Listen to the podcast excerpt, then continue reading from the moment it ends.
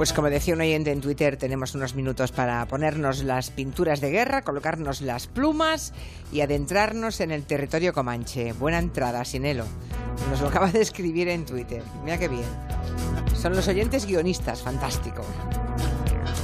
Tenemos en Nueva York a Agustín Alcalá. Buenas tardes, Agustín. Jao, buenas tardes. Jau, jau. Por cierto, debes estar aún maravillado por la petición que sabemos que hizo Melania Trump, eh, criatura, que se pedía para, mm, para la estancia privada de la Casa Blanca un Van Gogh, nada menos. Se lo quería poner ella en la pared.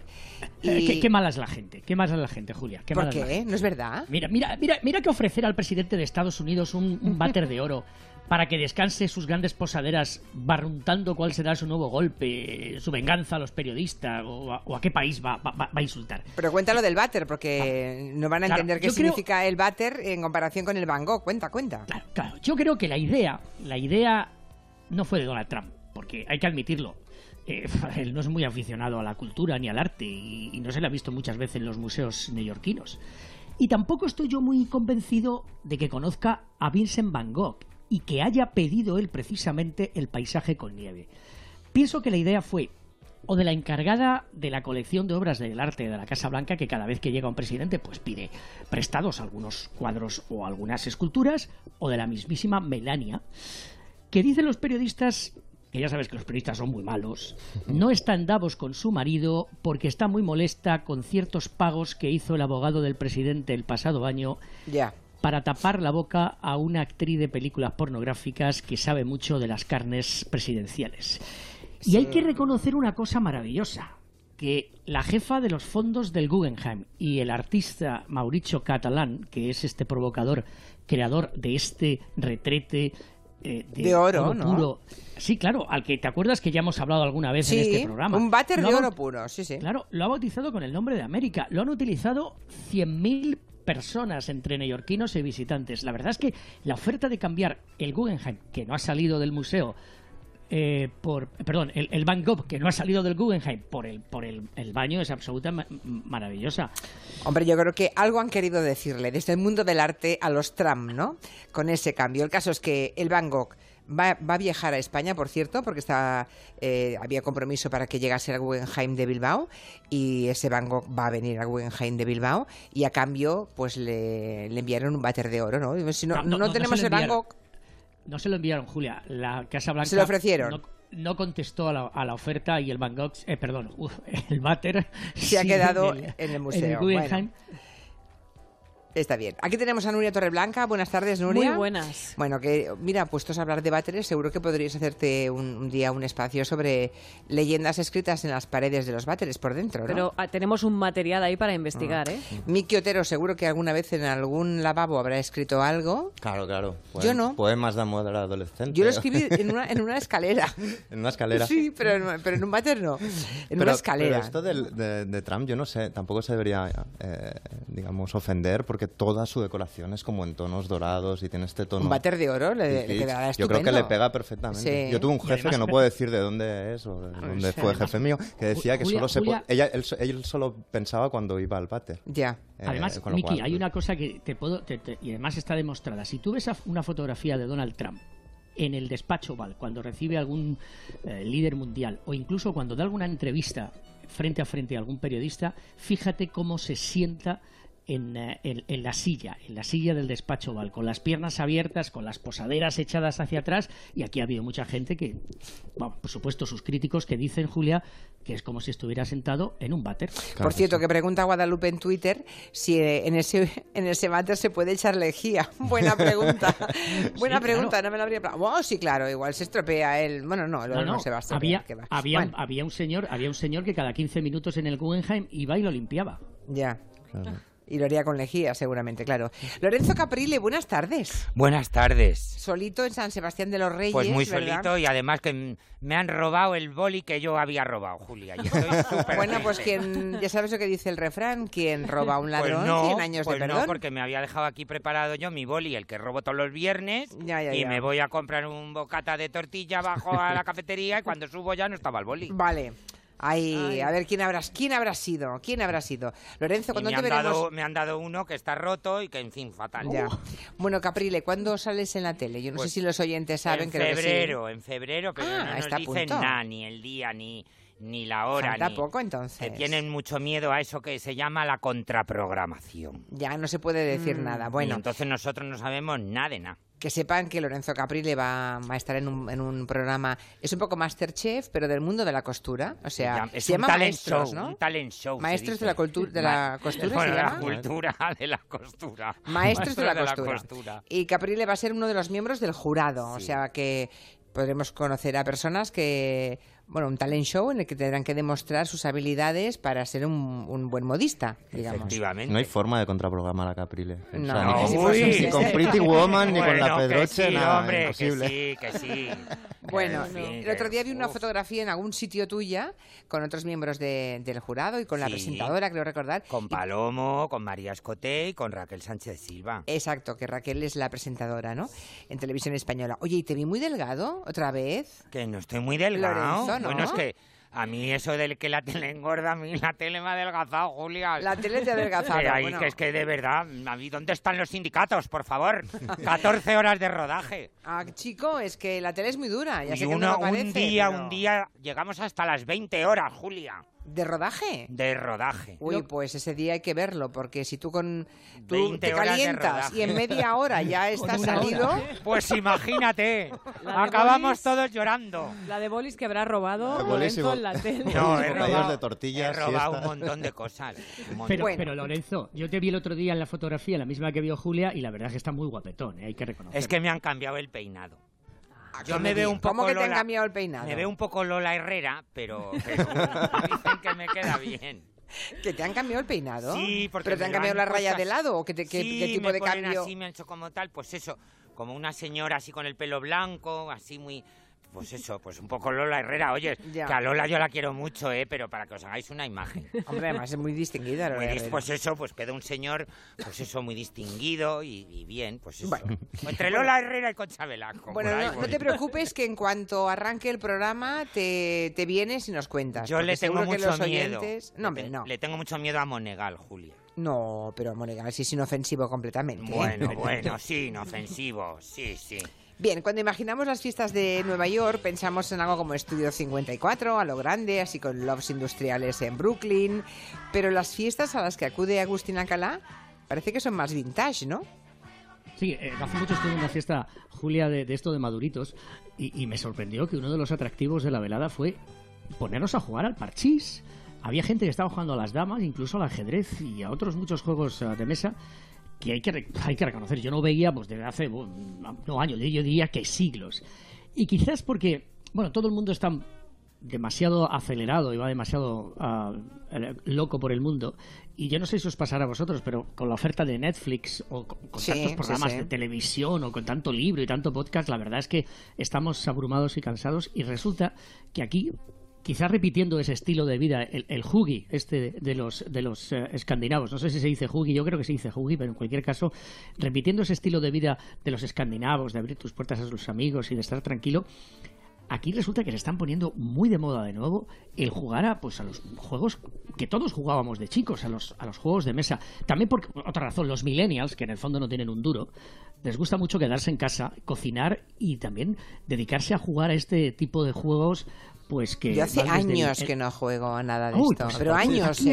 Es, aquí es una Me fiebre. acabo de Eh, dar los cuenta, es una fiebre. Bueno, pues nada, me, me- los puzzles, los puzzles, por ejemplo, los hay puzzles, bares. qué hay aburrimiento. Julia, hay cafés Oh. que, que vas aquí en Nueva York y que va muchísima gente joven que Mm. lo que hacen es hacer puzzles, hacer responder a retos matemáticos, a juegos de mesa. Se está poniendo muy de moda de nuevo los dardos, que nosotros jugamos de pequeños. O, bueno, los dardos son muy populares. Bueno, resulta que cada año aquí en Estados Unidos aparecen 5.000 juegos nuevos de, de mesa. Desde, por supuesto, variaciones del Monopoly. Por ejemplo, yo este día jugué a uno que se llama Codename, que es que, y lo puedes encontrar en Amazon, en Amazon por 15 dólares, te conviertes en el jefe de una red de espías que los mueves a tu gusto por todos los sitios.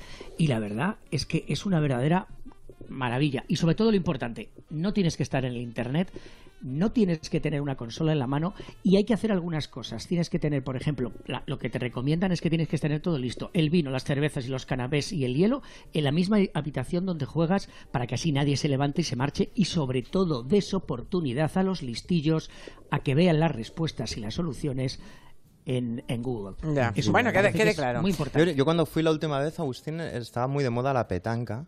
Eh, ¿La de verdad. petanca en Nueva Sí, sí, en York? los bares de Williamsburg, tal, tal. Entre Estaba, eh, jóvenes. jugaban a la ¿La petanca. Entonces yo hablaba con la gente y me decían, bueno, vete con este tono.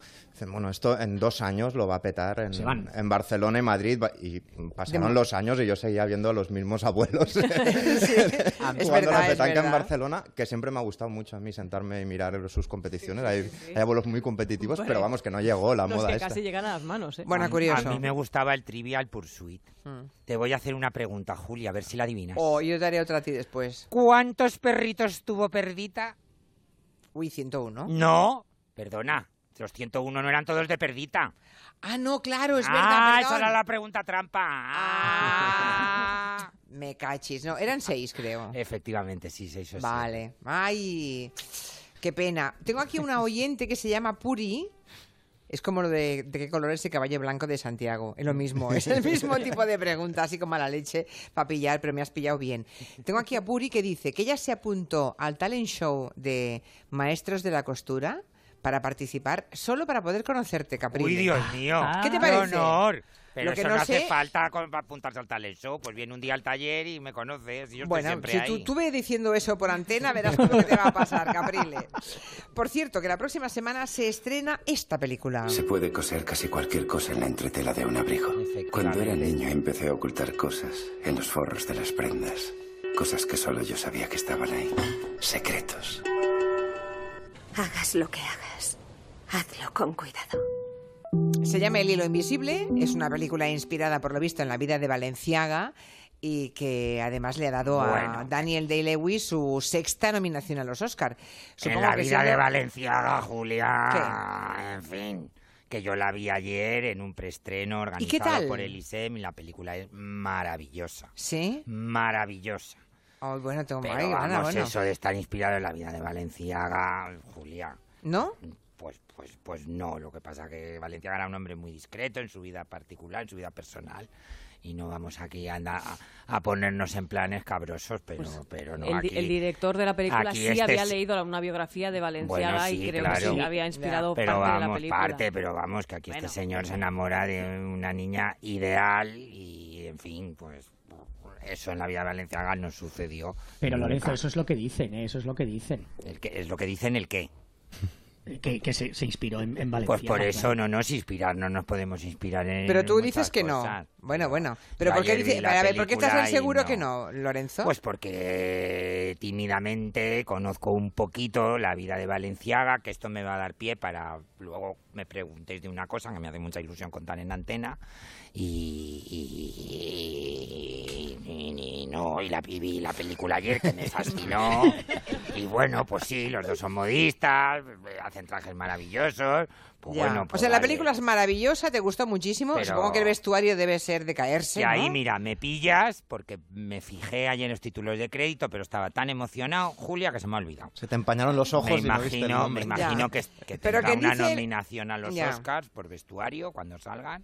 Segurísimamente. Ya han salido, ya han está- salido. Han salido, pues seguro que está, porque el vestuario es una pasada. Bueno, que dice Caprile que no es de Valencia. Refleja, No se hable más. a está. ver, y refleja muy bien lo que es, lo que era, lo que era el ambiente de un taller, pues de altísima, de altísima categoría Mm. en esa Europa de los años 50. Aquí está ambientada en Londres.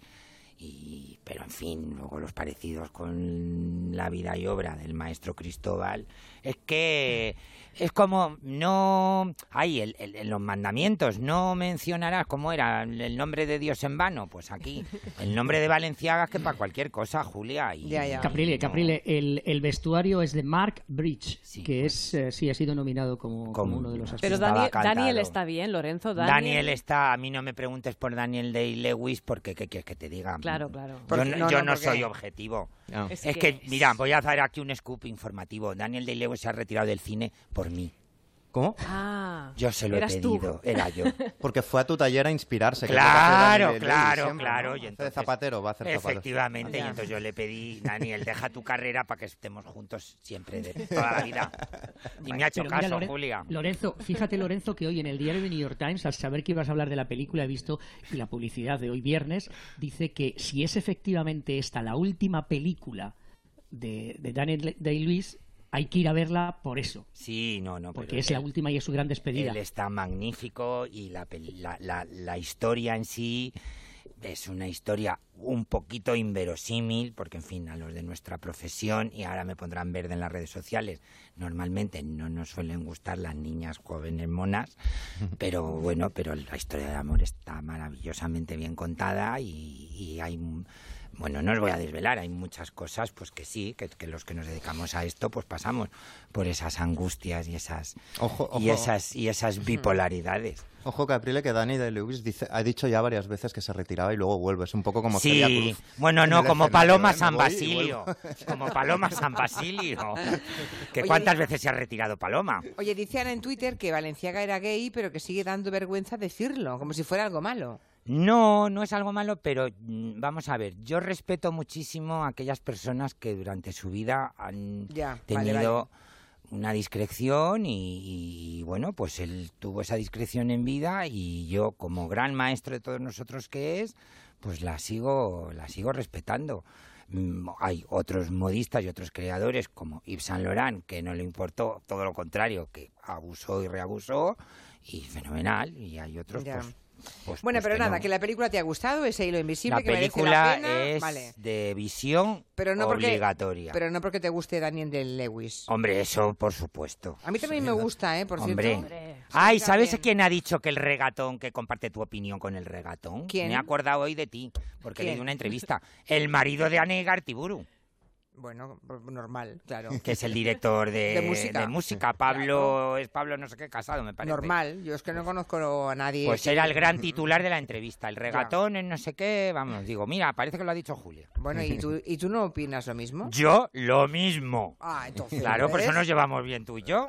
Claro. Bueno, hablemos un poquito de Brian Wilson, de los Beach Boys, porque hay una historia fantástica sobre su infancia en un examen de música que le suspendieron. Normalmente, casi todos los grandes de sus respectivas disciplinas, no de la música, en todo, ¿eh? Casi todos tienen en el currículum alguien que les dijo una vez, muy al principio, que abandonasen eso y se dedicasen a otra cosa. Sí, sí. ¿Verdad? Un profesor eh, con una gran visión que les dijo, retírate, jamás serás nadie. Exacto. Y Mi- luego... Miguel de Unamuno suspendió literatura en el cole, por un ejemplo.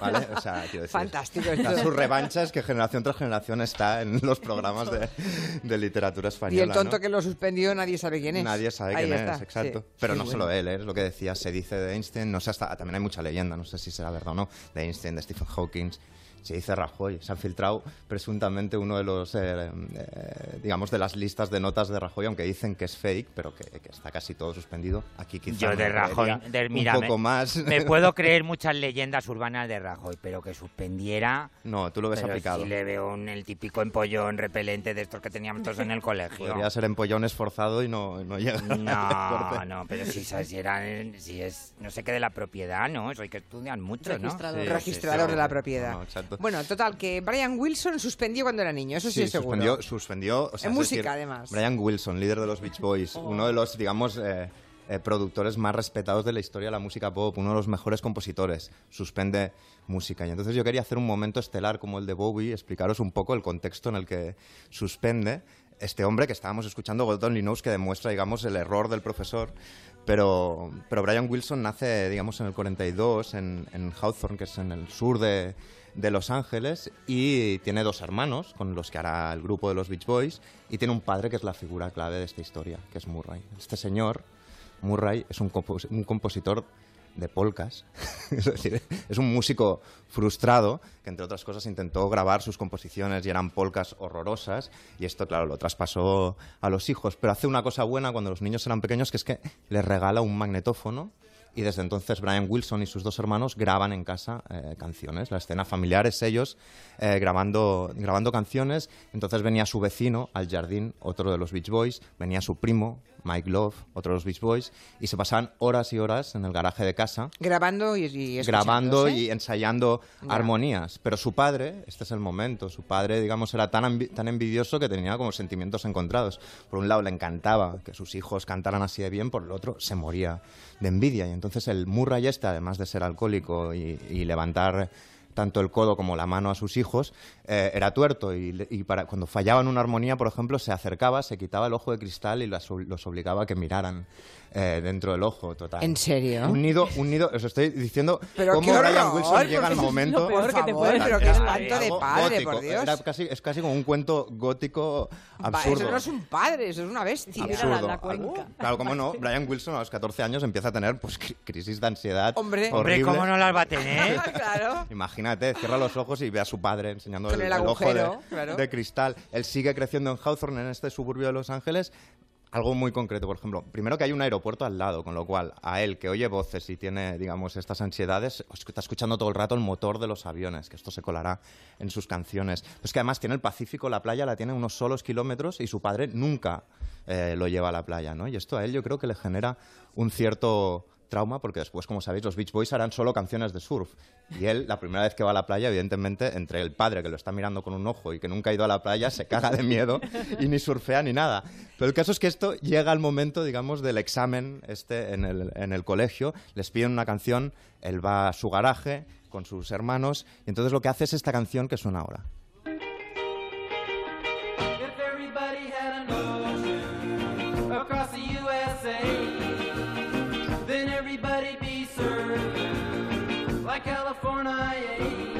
Entonces el, profe, el iluminado, le dice, cateado. Le dice, esto no va a llegar a ningún lado, estás suspendido. Unos pocos años después, año 61, se edita Surfing, eh, que, que, esto es Surfing USA y en realidad era Surfing la canción, pero bueno, es muy parecida. Se edita al año siguiente salen su primer disco debut y se hacen famosísimos, se hacen enormes. ¿Y el, profesor, El profesor pues metiendo la cabeza en un váter de oro macizo, me imagino. pero, pero el problema es que Brian Wilson, claro, ha alcanzado el éxito, pero claro, no te liberas de estos traumas infantiles así como así, ¿no? Entonces el padre se hace su manager, entonces los persigue por todos los conciertos, los obliga a sonreír, los obliga a ponerse un vestuario determinado y él, desesperado, deprimido, se empieza a refugiar en una canción, a escucharla una y otra vez. Y esa canción es esta, es mi amigo.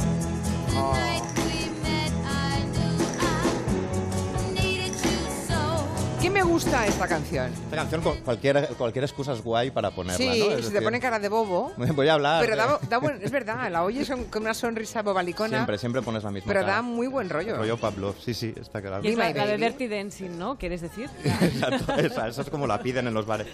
Y él, él empieza... Eh, gracias, digamos, a la influencia de canciones como esta, eh, hace el Pet Sounds, que es uno de los discos más importantes de la historia de la música pop, pero empieza a oír, el productor de esta canción que oíamos es Phil Spector, y sigue con sus voces en la cabeza Brian Wilson, y estas voces cuando está encerrado en su casa le empiezan a hablar, la voz del padre diciéndole, eres un inútil, la voz del profesor diciéndole, eres un inútil, lo que haces no vale para nada.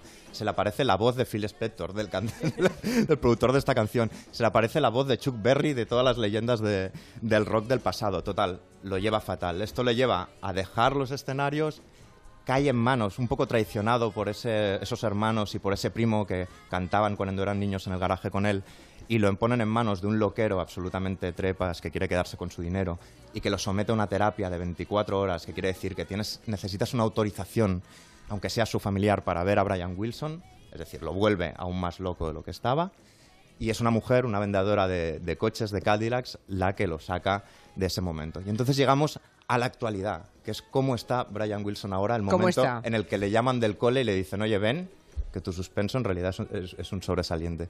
Pues él excepto cuando está de gira, de vez en cuando hace conciertos, eh, va siempre a tomar el café al mismo deli, al mismo lugar, allí en, en Los Ángeles. Hace el mismo paseo por el parque con su camisa hawaiana, súper medido. Y después dice que solo le relaja una cosa, que es ver la ruleta de la fortuna. O sea, que está en el sofá, llega la ruleta de la fortuna, se traga, eh, digamos, el programa de la ruleta de la fortuna y sigue viendo la tele. Y yo me lo imagino viendo la ruleta de la fortuna y recibiendo una llamada de su colegio. Hola, somos los que te suspendimos.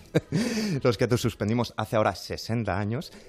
y queremos ponerte un sobresaliente y entonces hay fotos de Brian Wilson, que es muy bonito, entrando, después de haber pasado todo esto que os he explicado, entrando en su colegio con una sonrisa, digamos, que le daba la vuelta, recogiendo ese examen, porque es el mismo examen, y con la F tachada y esa A de sobresaliente apuntada en la hoja.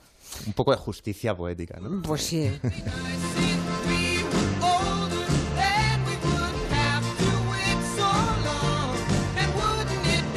¿Habéis tenido algún profesor o alguien que os suspendiera en alguna materia en la que luego destacasteis? No sé, Lorenzo. ¿Algún, No, ¿Algún yo no. modista que te dijera no vas a valer para esto? No, no, No. pues yo tuve un profesor de corte, eso lo he contado algunas veces, muy exigente, pues eso que nos tiraba las tijeras a la cabeza y esas cosas, pero no. ¿Abiertas? No, eso no. Lo dices Pero como lo no. más normal y acabo de Sí. flipar, nos tiraba las tijeras. a la No, no, pero no. Yo lo, lo que sí, Miki, eso que hacía con el ojo de cristal, se lo hacía el abuelo de mi sobrino a mi sobrino. Madre mía. Porque mi sobrino Estefano era un poquillo traviesillo y entonces cuando le dejaban con el abuelo, pues para que no le diera la lata, le decía, ven, ven, ven, ven, y eso, se sacaba el ojo y se lo dejaba ahí encima de la mesa y claro, el niño ya se quedaba callado toda la tarde. Qué horror, yo tengo Pero este amigo- había combatido con el ejército de alemán, no voy a decir más, en la Segunda Guerra Mundial. Ah, sí, simpatizaba, En fin, por era- así decirlo. Sí, era un Mira, personaje, el, mira el qué Rudy, el Rudy era un personaje. era un Mira qué chulo. Eh, un Michaelillo, un, un oyente, nos pone ejemplos de visionarios, en, eh, entre comillas, ¿no? O sea, gente que la pifió a propósito de lo que auguró para algunos genios. Y dice, de Albert Einstein nos dice que no pudo hablar bien hasta los tres años y que sus profesores dijeron que no había mucho que esperar de él. O sea, Einstein aprendió a hablar tarde, tarde y mal. Y el pensó, todo es relativo, ya verás. Michael Jordan, eh, después de haber sido sacado del equipo de básquet de su escuela, volvió a casa y se encerró a llorar en su cuarto. O sea, le echaron del cole. Michael Jordan. De la Otro Universidad más. de Carolina, de, de- del Carolina del Norte, de la Universidad de Carolina del Norte. Walt Disney. Le despidieron de un periódico por falta de imaginación y ausencia de ideas originales. Bueno, es verdad que Disney lo que ha hecho es adaptar cuentos. Bueno, bueno. Y Steve Jobs a los 30 años estuvo eh, muy deprimido porque fue expulsado de la compañía que él mismo fundó. Si esto es un poco más, reciente. Pero hay más casos, ¿eh? Aquí también, por lo visto, hay algo de, de Oprah Winfrey, de los Beatles, o sea que parece que todos Sí, los, sí, los Beatles. genios... Los Beatles les dijeron la primera discográfica en Decca, les dijeron que, que nada, que no les fichaban porque no iban a ningún lado, que eran calcos de otras cosas. A la vuelta, son las 5 y 38 minutos, a la vuelta hablamos de La Peste, esa super gran producción, y del tema de los acentos, del acento que se escucha en esa serie. Silencio. Silencio. Hello. De 3 a 7 en Onda Cero. Con Julia Otero.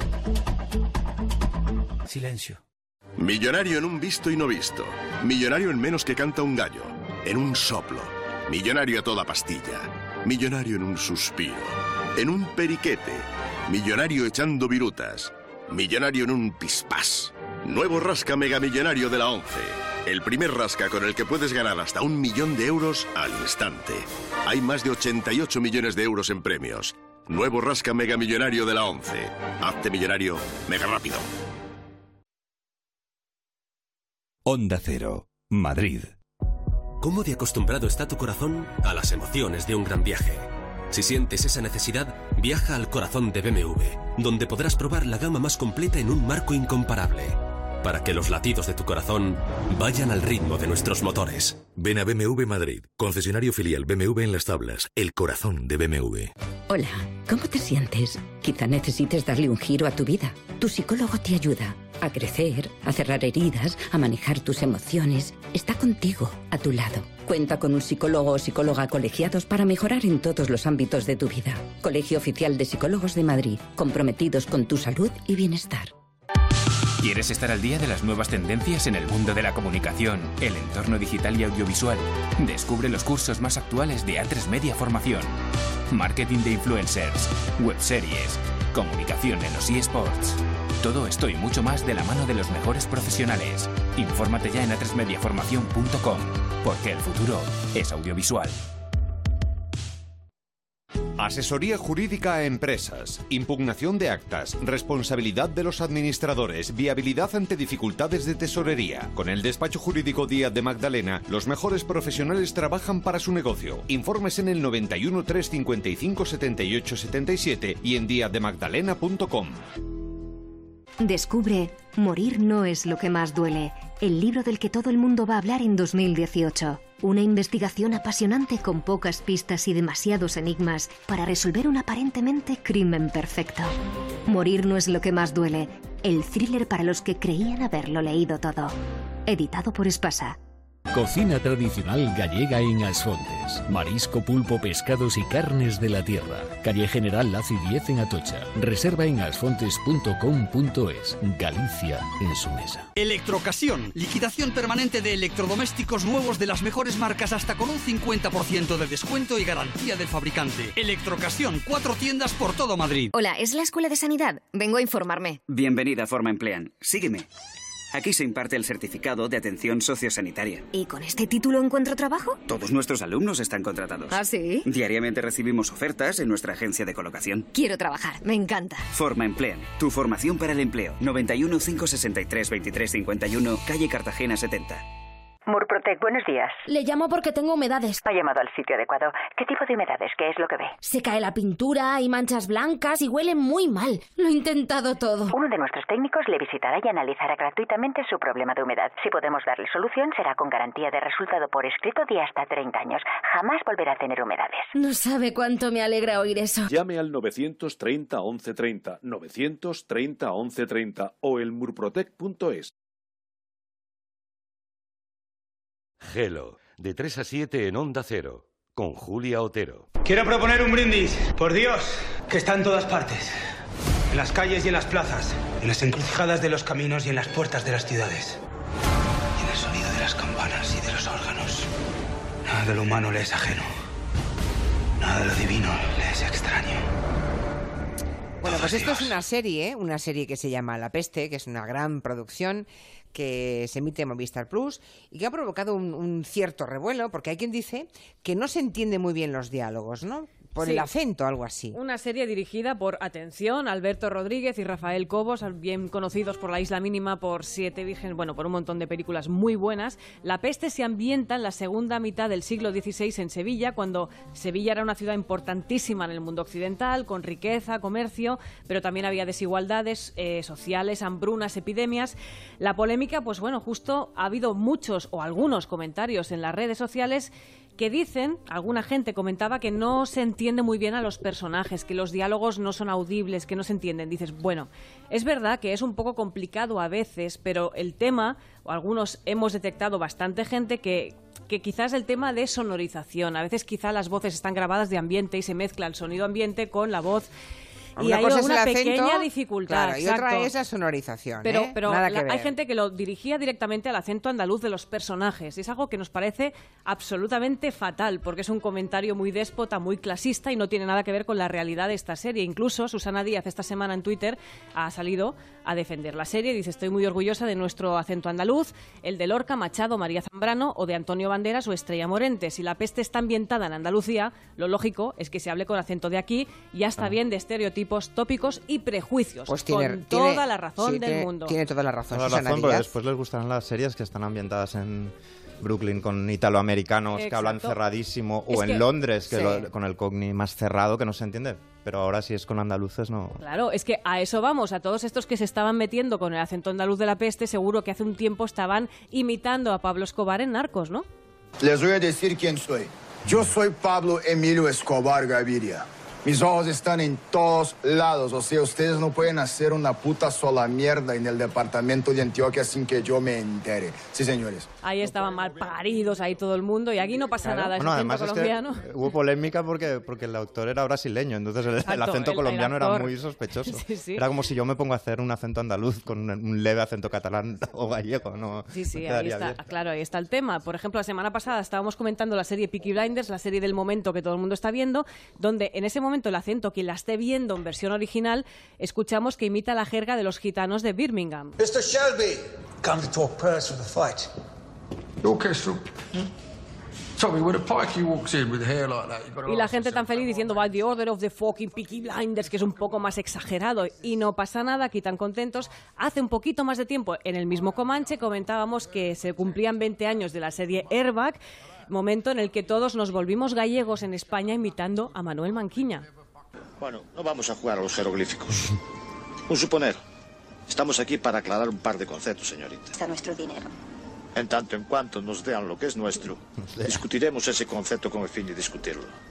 Y nosotros encantados de que haya muchísimos acentos porque esa es la riqueza de, de este país. ¿no? Y volviendo al acento andaluz, por ejemplo, hagamos un poco de historia. En 1988 se rodó una de los que yo creo que es una de las mejores series de la historia de España y también una de las más andaluzas, Juncal. Yo tenía ese añito cuando me llevó mi padre a ver los toros por primera vez al puerto de Santa María.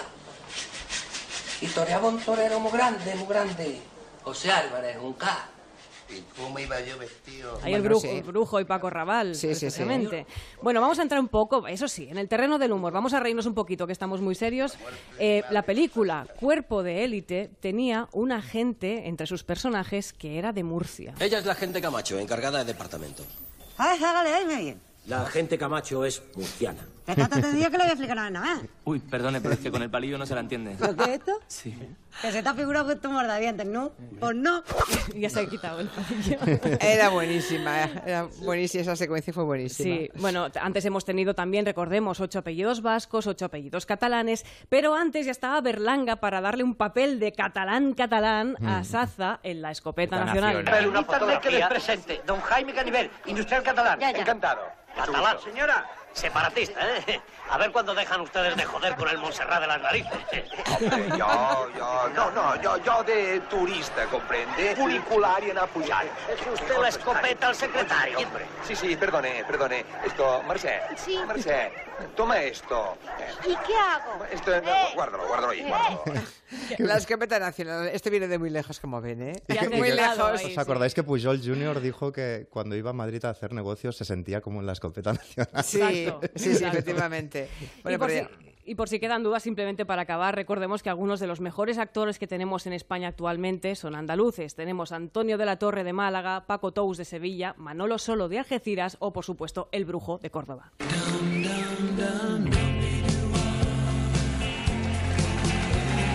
Nuria, Nuria, Nuria.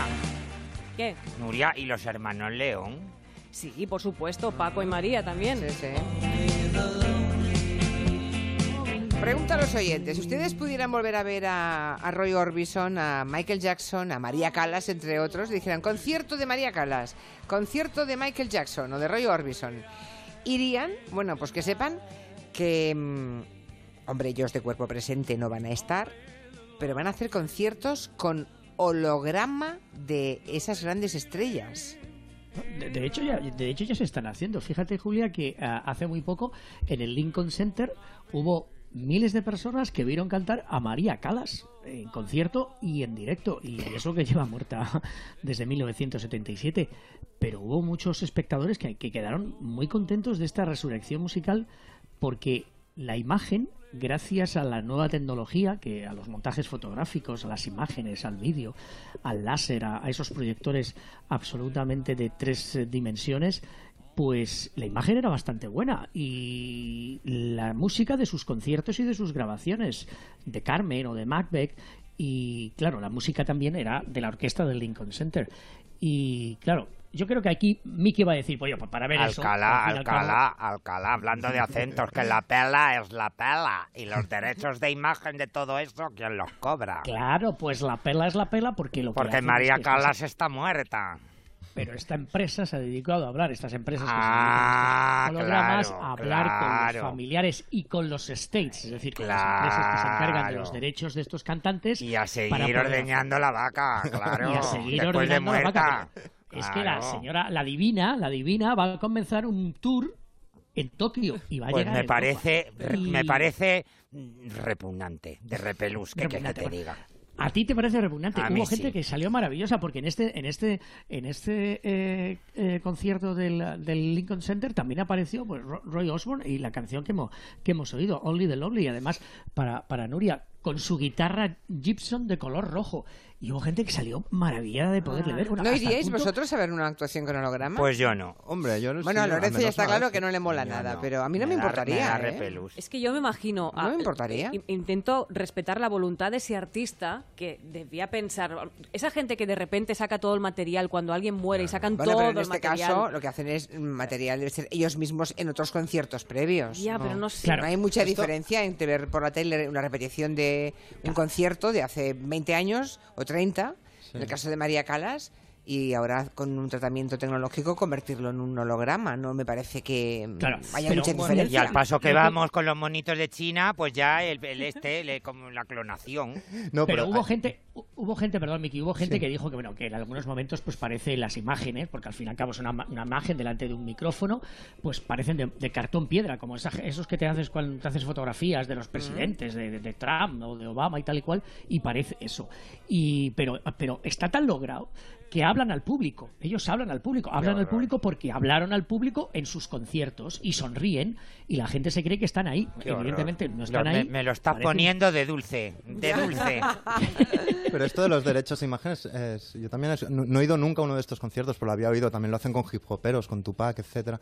Pero lo Sí, de los derechos de imagen puede llegar a ser más complicado, porque, por ejemplo, también hay un debate sobre meter a los músicos en videojuegos. Por ejemplo, Kurt Cobain, el líder de Nirvana, lo metieron en un Guitar Hero, pero claro, Kurt Cobain, que iba, digamos, de poco acomodaticio y de rebelde y tal, de repente en el videojuego de Guitar Hero está todo el día cantando Miley Cyrus, canciones de Disney y tal. Ay, Entonces, los herederos que habían dado permiso para usarlo, luego se querellaron porque, digamos, estaban, estaban cambiando la imagen de Kurt Claro. Cobain que, que él quería haber dejado. Pero en este caso son ellos cantando sus propias son ellos Sí, sí, cantando, es otra o sea, historia. Sí, sí. Sí, no Julia, tiene- es decir, en Las Vegas, en Las Claro. Vegas ya hay shows que, que, que están haciendo este tipo de hologramas riva- rivales de, de los de los imitadores. O sea, tú puedes ver a Michael Jackson y Elvis Presley como si estuvieran allí. Eso pasa en la segunda parte de Blade Runner. Hay una escenita ahí con Harrison Ford, un tiroteo tal, y está el holograma de Elvis Presley haciendo cosas. Ya, bueno, pues ya ves. Bueno, pues mira, lo han visto en la peli y han dicho, vamos a hacerlo. Claro.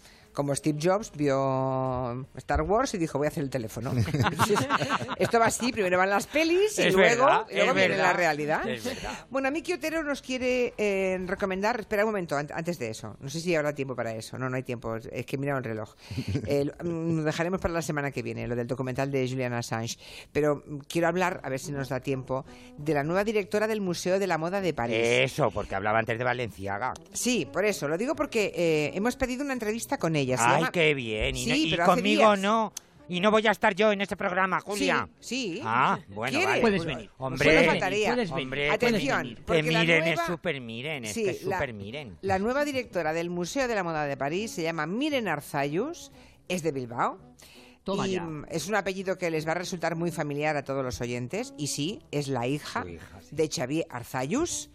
Pero claro, una española que consiga, aunque sea del mismo Bilbao, ser directora del Museo de la Moda de París, que es la capital mundial de la moda, demuestra que debe ser una profesional de primerísima Como la copa de un pino. Una cuéntanos, mujer- cuéntanos, háblanos de Miren Pues una mujer preparadísima, con estudios sobre todo en, en Londres, en el Courtauld Institute of Art, que a mí me encantaría ¿Dónde, estudiar allí cuando me retire, porque son todos estos estudios de historia de la moda, de la indumentaria, tipo de qué color era la calza de Enrique VIII cuando decapitó a Ana Bolena, pues se ponen a estudiar eso, que es apasionante, por lo menos para mí, ¿eh? no fuera de broma y ha hecho una carrera mm, brillante, sobre todo en, en el Museo Fundación de Valenciaga, de Guetaria, y ha escrito un libro que es un texto fundamental para los que amamos y respetamos al, al gran maestro Cristóbal, que estudia los años desconocidos de Valenciaga, los- desde que nació hasta el año 1937 cuando, cuando debuta en París y empieza a convertirse en el Valenciaga que todos conocemos. Pero es que esto sucede cuando él tiene cuarenta y tantos años. Y Miren ha estudiado esos cuarenta y tantos primeros años en ese libro apasionante, que por eso os digo que esta película que se estrena, pues bueno, pues, pues, pues vale, vamos a decir que está inspirada, pero en fin. Oye, y los, los objetivos, digamos, el cometido que tiene una directora del Museo de la Moda de París, eh, ¿cuál es exactamente? Pues es preservar las colecciones, que es junto con el- la colección del Museo del Louvre, de la UFAC, es el- la, la ¿El segunda, más visitado? el más visitado y la segunda colección de moda más importante, yo diría, me atrevo a decir, de Europa. Eh, por supuesto, una labor de gestión y de números y de tal, que eso pues está siempre ahí. Y sobre todo programar y las futuras exposiciones, cada año hacen una o dos, y luego el contenido de la, de, la- del- de la permanente, vamos, de, de lo que se expone habitualmente en el museo. No habrá que es un una- palacio maravilloso, De también relacionado con España, porque en su día perteneció a, no me acuerdo muy bien los parentescos, pero vamos, con la infanta Eulalia, que por algún lado tiene ese título, y es un palacio maravilloso. Eh, y, ya te digo que alberga una colección de, de moda y no solo de vestidos, que por supuesto, sino de patrones, Julia, de revistas, de muestras de tejidos, de complementos, y es pues un- una pasada. Yo cada vez que voy a París, pues al aeropuerto, pum, la primera parada es en el Palacio Galera, Para ver el Museo de la Moda de París. que ahora es un orgullo. ¿Dónde que vivía Miren. Arzayos? ¿Dónde vivía hasta ahora? Ha ido viviendo por... Imagino que habrá vivido en diferentes lugares del mundo, ¿no? Pues yo le perdí la pista porque estoy intentando hacerme con un mail o con un móvil y no hay manera, porque los que tengo son de Pero hace la- mucho pero os tiempo. conocéis. Sí, yo la conocí en el Museo del Traje, he coincidido con ella varias veces en el Museo del Traje de Madrid, además que es no pasa desapercibida porque pues una mujer del norte, grande, rubia, guapísima, vamos, un, un, pedazo de señora, Julia. Ya, ya, ya, ya. Y- Pues no te preocupes que te buscamos el, el y- teléfono. Te lo yo, buscamos yo la, la última vez sé que estaba viviendo cerquita de, de Guetaria, vamos, porque ella estaba colab- vamos, no, colaborando, no, trabajando allí como conservadora. Pero, y luego ya le perdí la pista, porque es verdad que se mueve muchísimo, y la siguiente noticia ha sido este notición, que es un orgullo. Bueno, pues a mí me estamos intentando poder entrevistar a Miren y Arzayus. tráeme a ese programa, por favor. Sí, claro, claro. El día que venga Miren Arzayus, yo te invito para que te sientes aquí a su lado. No sé si vendrá mucho por España y si no, pues lo hacemos de otra manera, vía telefónica. No creo o que... si no, me mandas a París con una unidad móvil. Ay, míralo él. Claro. bueno, esto de la tele te ha vuelto loco, ¿eh? Pues un Ahora ya- poco, un poco, Ahora, ahora ya claro. estás lanzado. Hombre, bueno, bueno, hombre. está bien, está bien. Bueno, em, dejamos, porque nos queda solamente un par de minutos, y, y dejamos de Julian, Julian Assange, ese documental, pero sí que hay tiempo, un minutito para que Nuria nos recomiende, creo que mm, un libro, ¿no? Que Sí. es la historia del soul, del jazz, del blues, pero pensando en niños y niñas. En los niños, el libro se llama Las maravillosas aventuras de la señora Jazz y el señor Blues, escrito por Andreu Cunill e ilustrado por Tim Sanders. Es un libro con dibujitos preciosos. Es el segundo volumen porque ya había creado ese primer, esa primera historia del soul. Y este libro lo que hace es contar a los más pequeños cómo fue la llegada de los esclavos africanos a los Estados Unidos, qué provocó en cuanto a cambios sociales y sobre todo lo que supuso, porque eso fue un terremoto para la música popular. Todo esto está muy bien ilustrado y ahí también los niños van descubriendo el jazz, el blues y van conociendo a músicos como John Coltrane, como Miles Davis, como Robert Johnson, Ella Fitzgerald, Thelonious Monk o Billie Holiday. Es, digamos que un viaje a la música negra y que incluye además una playlist del libro que acompaña la lectura y es la mejor manera, yo creo, para que los críos vayan conociendo y ¿Hay vayan edad? entrando. ¿Recomendable para alguna edad? No. Yo se lo enviaría para niños, ¿no? Yo se lo, Sí. se lo enviaría a Donald Trump a ver si entiende lo de la cultura A ver, negra. sí, exacto, a ver Tiene si dibujicos, igual en el- se sienta en el váter de oro y pueden, pueden mirar. Qué imagen, ¿eh? A ver cómo acaba lo del bater de oro. ¿eh, Agustín? Ya nos contarás. Sí, al final, al final hay respuesta de la Casa Blanca porque yo me juego cualquier cosa que siendo como es Trump, eso no se queda así, vamos. Algo dirá Donald Trump, ¿no? Sí, seguro que va a decir eso de lo de siempre, su palabra favorita. Fake news, fake news.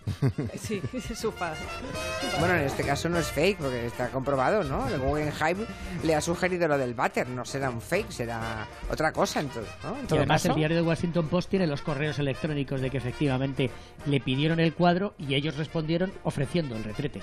Ya. Entonces no podrá decir fake, pero igual, ya que hablamos de váteres, hace alguno de esos tweets mañaneros en los que se caga en algo. Hombre, aquí los corruptos es- españoles solían poner eh, grandes cuadros y obras de arte en sus lavabos al lado del váter. O sea, Sí, que hay- sí, sí. hay Esos miros, esos miros Esos encima de la bañera. Bueno, hasta aquí el tiempo de Comanche de hoy. Eh, Lorenzo, un beso y hasta la próxima. Hasta la próxima, Julia. Te avisamos en caso de que venga Miren Por favor, Arzayus, eh, por Sí, favor, sí, porque sí. si no, de verdad me voy a sentirme dolidísimo. Tienes mi palabra. Vale, vale. Agustín Alcalá, buen fin de... Saludos, adiós. Miki Otero, Nuria Torreblanca. Buen fin a todos. Adiós. Enseguida abrimos el territorio Comanche. Ahora son las seis, cinco en Canarias. El Comanche no. El gabinete sentimental. Sí, Comanche ya lo hemos acabado. Eh, seis, cinco en Canarias. Noticias en Onda Cero.